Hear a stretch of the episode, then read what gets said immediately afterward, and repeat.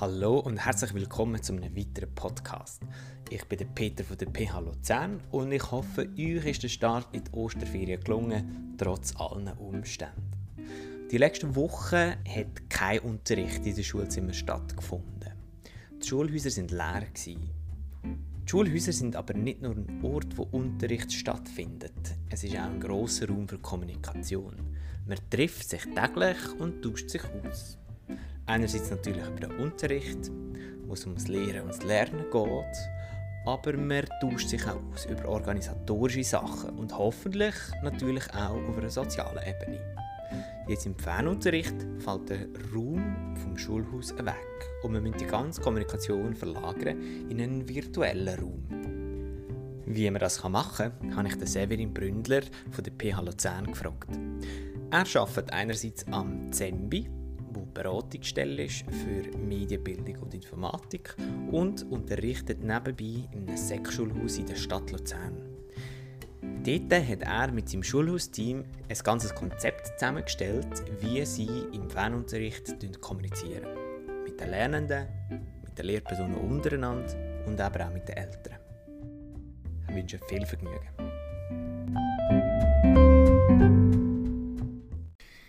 Dann begrüße ich den Severin in meinem Podcast. Severin, kannst du schnell dich vorstellen und sagen, wer du bist? Ja, hallo miteinander. Mein Name ist Severin Bründler.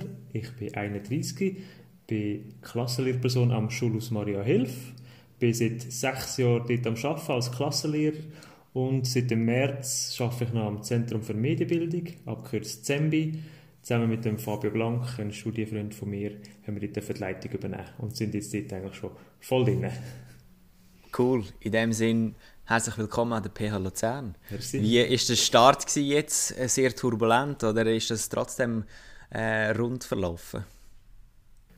Also wir haben eigentlich schon einen recht turbulenten Start hier angelegt. Angefangen hat es noch ein bisschen weniger dramatisch, aber halt mit den normalen Vorkehrungen, die wir müssen treffen mussten. Halt ein bisschen, kein Handschlag und so. Es war schon ein bisschen befremdend, wenn man anfängt.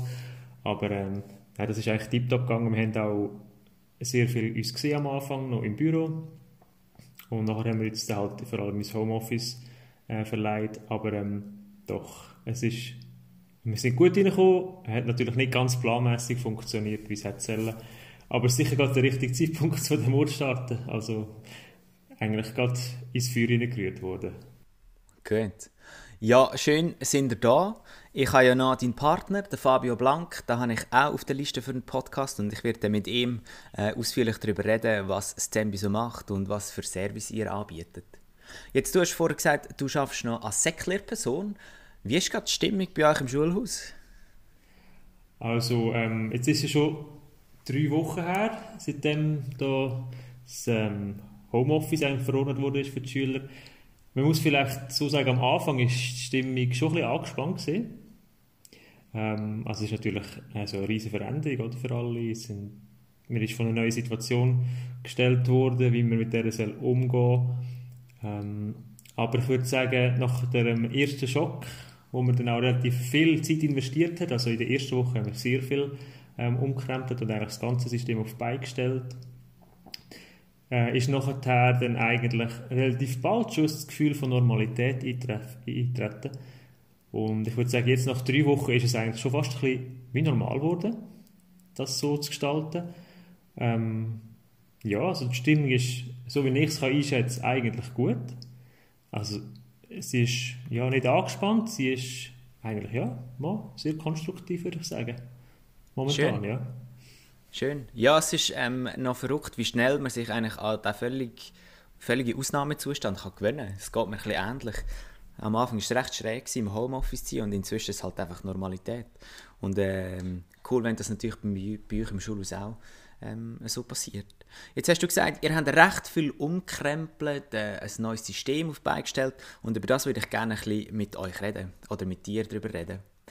Weil mich nimmt besonders Wunder, wie habt ihr euch jetzt im Schulhausteam innerhalb organisiert? Was hat es dort für Veränderungen gegeben? Also am Montag haben wir eigentlich gerade eine, eine Leitungssitzung mit der Steuergruppe und der Schulleitung. Ich bin dort jetzt, äh, also ich bin, bevor ich im Dezember gestartet bin, bin ich in der Steuergruppe gesehen. Ein Kollege hat dann übernommen, hat dann aber an dem Datum nicht können. Und darum bin ich noch zurückgekommen in die Steuergruppe und dann haben wir eigentlich an einem Tag ein Konzept erarbeitet, wie wir das gestalten wollen. Mhm. Soll ich das schnell erzählen, wie wir das organisiert haben? Oder? Ja, das wäre doch spannend. Also, ähm, wir haben einfach gedacht, wir müssen es so einfach wie möglich machen, die ganze Geschichte. Wir müssen Ressourcen bündeln und Ressourcen auch schonen, weil wir von einer neuen Situation gestellt worden sind. Und aus dem Grund haben wir eigentlich über die ganzen drei, äh, sechs Stufen hinweg eine Vereinheitlichung gemacht. Wir haben einen gemeinsamen Stundenplan gemacht für alle drei Jahrgänge. Wir haben fünf Fächer ausgewählt, die relevanten Fächer, also ja, relevante Fächer, die, die auch ähm, vom DVS empfohlen worden sind, ähm, und haben die auf die Tage verteilt. Und haben das so gemacht, wir haben die gewissen Fachlehrpersonen dann den einzelnen Fächern zugewiesen oder einen Auftrag erstellt haben, also zum Beispiel am ähm, Dienstag ist zum Beispiel ein Deutschauftrag dann an die Schüler gegangen, den haben auch die Deutschlehrer gemacht und ähm, zum Beispiel am Montag Französisch und Englisch, Mittwoch auch Französisch und Englisch, Donnerstag Naturwissenschaft und am Freitag Mathe. Und die einzelnen Fachlehrpersonen haben dann den Auftrag bekommen, also einen Auftrag zu machen für die ganze Stufe. Also nicht für das ganze Schulhaus, sondern für, für den Jahrgang. Und ja, dann ist eigentlich ein einheitlicher Auftrag dann, äh, an die Stufe gegangen. Natürlich hat es noch Differenzierung gegeben, weil in den in den Fächern äh, Deutsch und Sprache und Mathe haben wir ja Differenzierung. Und natürlich, natürlich auch ähm, ja, und dann haben wir natürlich auch noch Leute gehabt, die dann keinen Auftrag haben, ähm, können machen, weil sie vielleicht in einem anderen Fach unterrichten, zum Beispiel ganze musische und gestalterische Fächer und was haben wir noch gehabt? Ja, noch zum Beispiel äh, Geografie und Geschichte, die sind ja dort auch nicht betroffen gewesen. Äh, die haben wir dann aufteilt, die Lehrpersonen, zu Schülern. Also wir haben so, so, sozusagen Codes definiert für einzelne Schüler wo dann eigentlich die Klassenlehrperson entlastet. Also aus meinem Beispiel, ich habe jetzt nicht mehr meine ganzen 20 Schüler nachher müssen coachen, sondern eigentlich nur noch die Hälfte. Ein paar haben die Fachlehrperson übernommen. Das war auch zu einer Ressourcenschone äh, denke Und ja, dass wir die Aufgaben können fair verteilen auch im Schulsystem. Okay. Okay. Verrückt, ihr habt eigentlich in der Kürze sozusagen eine neue Form von Schule auf die Beine gestellt. Genau. Cool. Und jetzt, äh, so grosse Veränderungen bedingen ja immer, dass man das auch tut, gut kommunizieren weil das ist etwas Neues und das Neue muss man können erfassen mhm. Und ich nehme an, das ist noch anspruchsvoll gewesen. Und jetzt nimmt es mich noch Wunder, mit welchen Kanälen ihr das kommuniziert habt. Einmal gerade vielleicht anfangen bei euch selber. Wie könnt ihr jetzt Schulhaus intern kommunizieren? Mit welchen Werkzeugen macht ihr das? Also wir haben Seit zwei Jahren arbeiten wir mit Office 365 und am Anfang ist sehr viel, also vor allem vor Office 365 ist sehr viel eigentlich nur über das Mail gelaufen. Mhm. Ähm, es läuft auch jetzt noch einiges über das Mail, vor allem von der Schulleitung her, die direkten Informationen, wo, wo man gar nicht groß muss darauf antworten muss. Das ist sehr viel über das Mail, läuft auch jetzt noch so. Ähm, wir haben aber ähm, ein Teams für das ganze Schulhaus-Team, wo alle Lehrpersonen drin sind wo wir auch unterschiedliche Kanäle drin haben für erste, zweite, dritte Sek. Dann haben wir noch einen Informatikkanal, einen allgemeinen Kanal, wo wir auch ähm, Unterhaltungen können ein bisschen strukturieren können. Dort drin läuft auch sehr viel ab bei der Absprache, natürlich dann im, vor allem auf der Stufe. Mhm. Aber grundsätzlich haben wir das Mail und das Teams, wo, wo wir dann miteinander kommunizieren. Okay. Was findest du ich meine, die Frage, was ist besser und was ist schlechter, macht nicht so Sinn. Aber für was passt E-Mail und für was passen die Unterhaltungen im Teams besser? Also, genau, das ist eine gute Frage. Ich bin ähm, ein Gegner von so E-Mail-Unterhaltungen. Das finde ich schrecklich zum Lesen, weil da haben wir noch die ganzen äh, Antworten immer drin und immer noch die ganzen äh, Signaturen. Und eigentlich, bis man dann die Nachricht findet, die relevant ist, muss man relativ lang suchen. Und aus dem Grund finde ich für Unterhaltung eigentlich ein Chatformat besser, wie zum Beispiel jetzt Teams auch bietet. Und E-Mail mehr für so, ich sage dem Einweg-Kommunikation, wo vor allem in eine Richtung geht. Also für die Schulleitung oder etwas kommunizieren, oder, wo, wo man gar nicht darauf muss antworten. Das ist so ja, meine Philosophie von dieser Kommunikationsnutzung. Naja, aber eben, da gibt es sicher auch andere Ansichten, wie man das am besten nützt. Es führt natürlich auch zur Verwirrung, oder? Wenn man zu viele Kommunikationskanäle hat, dann weiß man nicht, was wo ist und ja, das ist sicher auch eine große Schwierigkeit. Absolut. Ja, jetzt können wir vielleicht gerade weitergehen. Wenn ihr jetzt, oder wenn es klar ist, wie ihr Schulhaus intern kommuniziert, wird es jetzt eigentlich spannend, wie ihr Informationen nach außen tragt. Gerade mal als nächstes, wie ihr dann mit den Lernenden, also mit den Schülern und Schülerinnen kommunizieren? Äh, mit den Schülerinnen und Schülern arbeiten wir eigentlich vor allem mit dem Teams. Dort haben wir vorher, also das ist nicht vereinheitlich gewesen, haben die Klassenlehrer haben meistens ein Teams mit ihren Schülern und haben dort das Fachlehrer drin gehabt. Ähm, jetzt in dieser außerordentlichen Situation haben wir es auch vereinheitlicht, wie ich es vorher schon gesagt habe. Wir haben pro Stufe dann ein Teams gemacht, wo zum Beispiel alle Siebtklässler, alle Achtklässler oder alle Neunklässler drin sind. Und dass man gerade alle kann erreichen innerhalb von kurzer Zeit und dass der Fachlehrer nicht muss drei auf verschiedenen Orten Sachen deponieren Und das ist auch für den Schüler, dass er die Informationen an nur einem Ort kann abholen kann. Also es gibt nichts Schlimmeres für Schüler, als wenn sie an zehn verschiedenen Orten Informationen bekommen, weil dann ist ähm, das Vor sehr groß, dass sie halt einen Teil nicht sehen. Die ist auch jetzt noch gegeben, dass sie Sachen nicht sehen, aber so wissen sie wenigstens, dort bekomme ich meine Infos und ja, das muss ich eigentlich konsultieren, das Medium. Machen die Schüler, Schülerinnen das gerne mit dem Teams arbeiten? Was sind so Feedbacks, die ihr bekommt? Oder wie spürt ihr das raus? Also ich weiß nicht, ob sie es gerne machen, aber ähm, es funktioniert gut. Also es ist eigentlich es ist sehr diszipliniert, die ganze Geschichte. Es ist nicht so, dass jetzt alle Seich schreiben und so. Weil das haben wir am Anfang eins getestet gehabt, da haben alle mal dürfen Blödsinn reinschreiben und dann ist dann der Spaß, hat sich für sie erledigt gehabt und dann hat man können normal damit umgehen.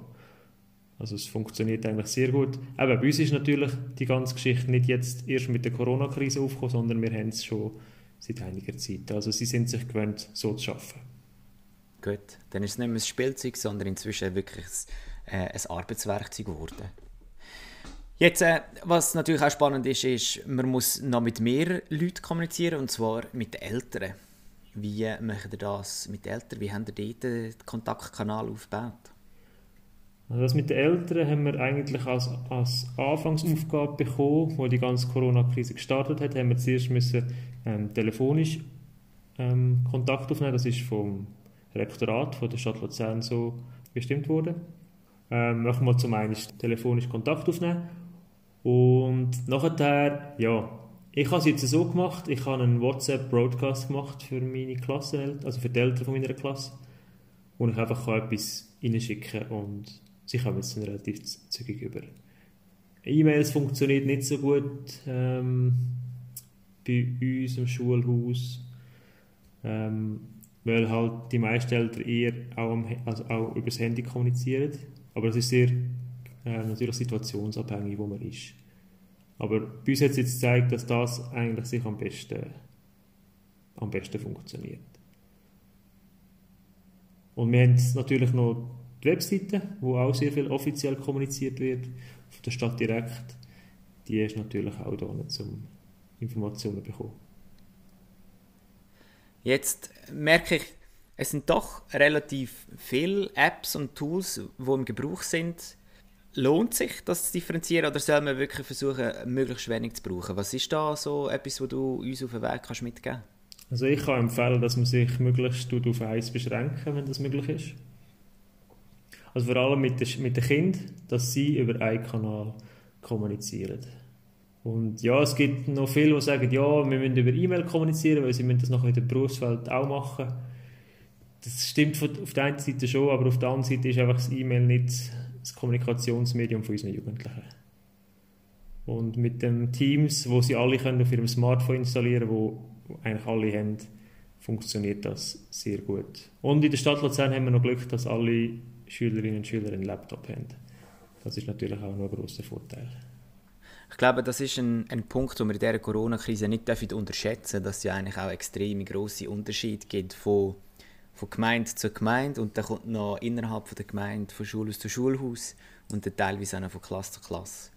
Hey, das sind mega hilfreiche Tipps und Tricks, die du auf Lager hast. Hast du vielleicht noch einen anderen Tipp an Schulhausteams oder an Lehrpersonen, wenn es jetzt äh, um Kommunikation in der Corona-Krise geht? Ja, was vielleicht noch vergessen vorher ist OneNote. Das ist auch noch ein Office 365-Tool, das auch ähm, sehr gut kann genutzt werden kann.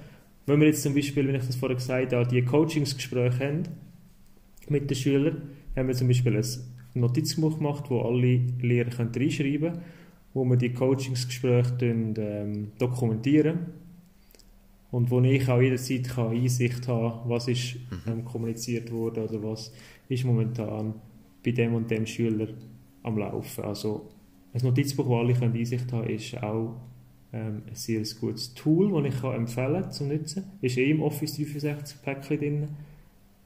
Ja, ich würde sagen einfach, die grössten Tipps sind, dass man als Schule gemeinsam vorgeht in dem ganzen, der ganzen Krise. Also, wir sollten auch schon gemeinsam vorgehen, ist jetzt nicht nur da, aber es erleichtert einem, wenn man sich für etwas entscheidet. Man muss natürlich Kompromisse eingehen. Äh, man kann nicht, ja, wenn jeder jetzt probiert, wieder alles selber machen, dann wird es definitiv eine Überbelastung und es sollte kein Interesse sein, dass es so wird. Äh, die Sachen vereinfachen aus Sicht des Schülers also machen es, dass es für den Schüler möglichst einfach ist. Ähm, ein Kommunikationsmedium, eine Vereinheitlichung über, über die Stufen, über das Schulhaus hinweg, weil eben, es gibt oftmals Geschwister und dann ist es bei denen ganz anders und es ist einfach nicht so benutzerfreundlich, wenn man es überall anders macht. Ja, das würde ich vor allem empfehlen. Jetzt, wir stehen kurz vor der Osterferien. Es ist noch nicht kommuniziert worden, ob die Massnahmen verlängert werden oder nicht, oder ob es nach der Osterferien weitergeht. Wären ihr bereit, wenn es weitergeht, oder müsst ihr eurem Konzept noch etwas überarbeiten? Also es wird leicht angepasst werden in den Ferien. Also wir haben dort schon Zeitfenster definiert, wo wir uns noch einen Gedanken darüber machen. Aber das Grundgerüst würde ich sagen steht. Vielleicht können wir das eine oder andere Fach ein bisschen anpassen. Also die ist jetzt auch, dass man vielleicht ein bisschen etwas Musisches Kreatives reinkommt. Das ist bis jetzt noch ein bisschen zu kurz gekommen. Aber sonst von der Struktur her funktioniert das, würde ich sagen. Und es ist einfach mehr nach dem Inhalt. Und die Frage, die dann halt kommt, ist dann mit der, mit der Lernkontrolle, wenn es jetzt länger wird weitergehen, wie wir das gestalten. Aber da gibt es ja auch erweiterte Lernbeurteilungsformen, die man sehr gut arbeiten können. Absolut. Super, danke vielmals, Severin. Jetzt noch zum Schluss eine Bonusfrage. Was ist dein Keimtipp fürs Homeoffice, damit der Alltag daheim äh, am besten funktioniert? Mir ist halt dann eigentlich immer im Büro, wenn man daheim ist. Und ich finde es wichtig, dass man sich Zeitfenster definiert, wo man äh, am Schaffen ist, wo man nicht am Schaffen ist. Dass man das auch zum Beispiel in einem Status, zum Beispiel in Teams definiert, ich bin jetzt anwesend oder ich bin jetzt nicht anwesend. Weil es gibt ja viele, die auch Teilzeit arbeiten. Ähm, man kann dort auch gut mal dann sagen, jetzt bin ich einfach ein paar Stunden nicht erreichbar. Das muss man einfach so klar kommunizieren. Ich glaube, es braucht schon auch ein bisschen Disziplin für einen selber, dass man nicht immer dann nachschaut. Viel aufstehen und bewegen, finde ich auch wichtig. Klar, gut, ja, das ist tatsächlich sehr wertvoll. Und äh, bequem Stuhl ist vielleicht sogar bequemer als im Schulhaus. ja.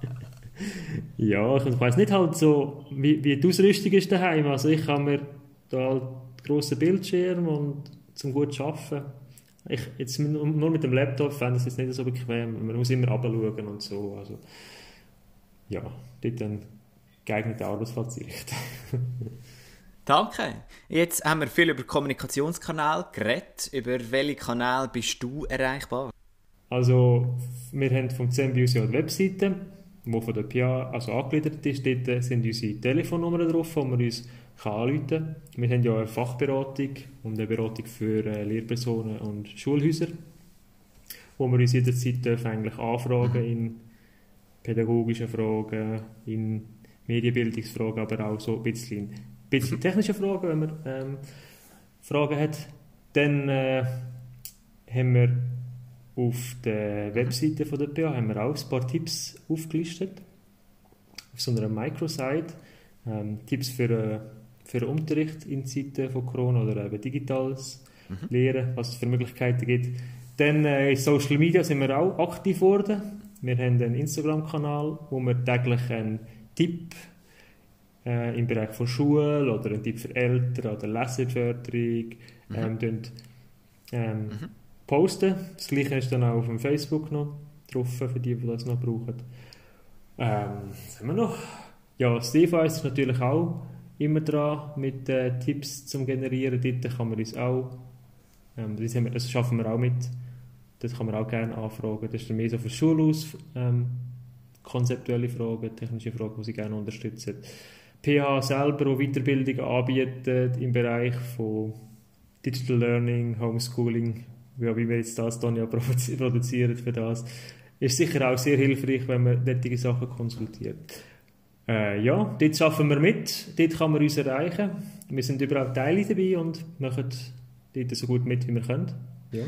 Danke vielmals, dass du dir Zeit genommen hast, um meine Fragen zu beantworten. Und ich wünsche dir dann äh, schon gleich erholsame Osterferien. Danke, das wünsche ich dir auch.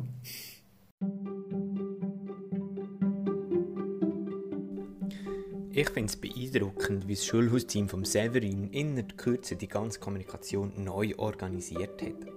Die Erfahrungen, die sie dabei sammeln, sind sehr spannend und darum ist es besonders wertvoll, dass der Severin die erste Erkenntnis mit uns teilt. Ich bin gespannt darauf, wie sich die virtuelle Kommunikation weiterentwickeln wird. Besonders falls sich nach der Osterferien die Massnahmen verlängern und die Kommunikationsräume vom Schulhaus weiterhin geschlossen bleiben. Wenn du dich fit machen für eine gute Online-Kommunikation, dann kann ich dir den Kurs Fanunterricht im Frühling 2020 von der PH Luzern empfehlen. Wir beleuchten dort, was für einen Einfluss die digitale Kommunikation auf deine Unterrichtskultur hat und wie du das Beste aus den unterschiedlichen Kommunikationskanälen kannst herausholen kannst. Den Link zu der Weiterbildung findest du im Beschreibung von diesem Podcast. Merci vielmals fürs Zuhören. Ich wünsche allen noch ganz erholsame Osterferien. Schaut doch ab und zu wieder vorbei. Die nächsten Folgen von dem Podcast werden im Verlauf dieser Woche veröffentlicht. Danke vielmals.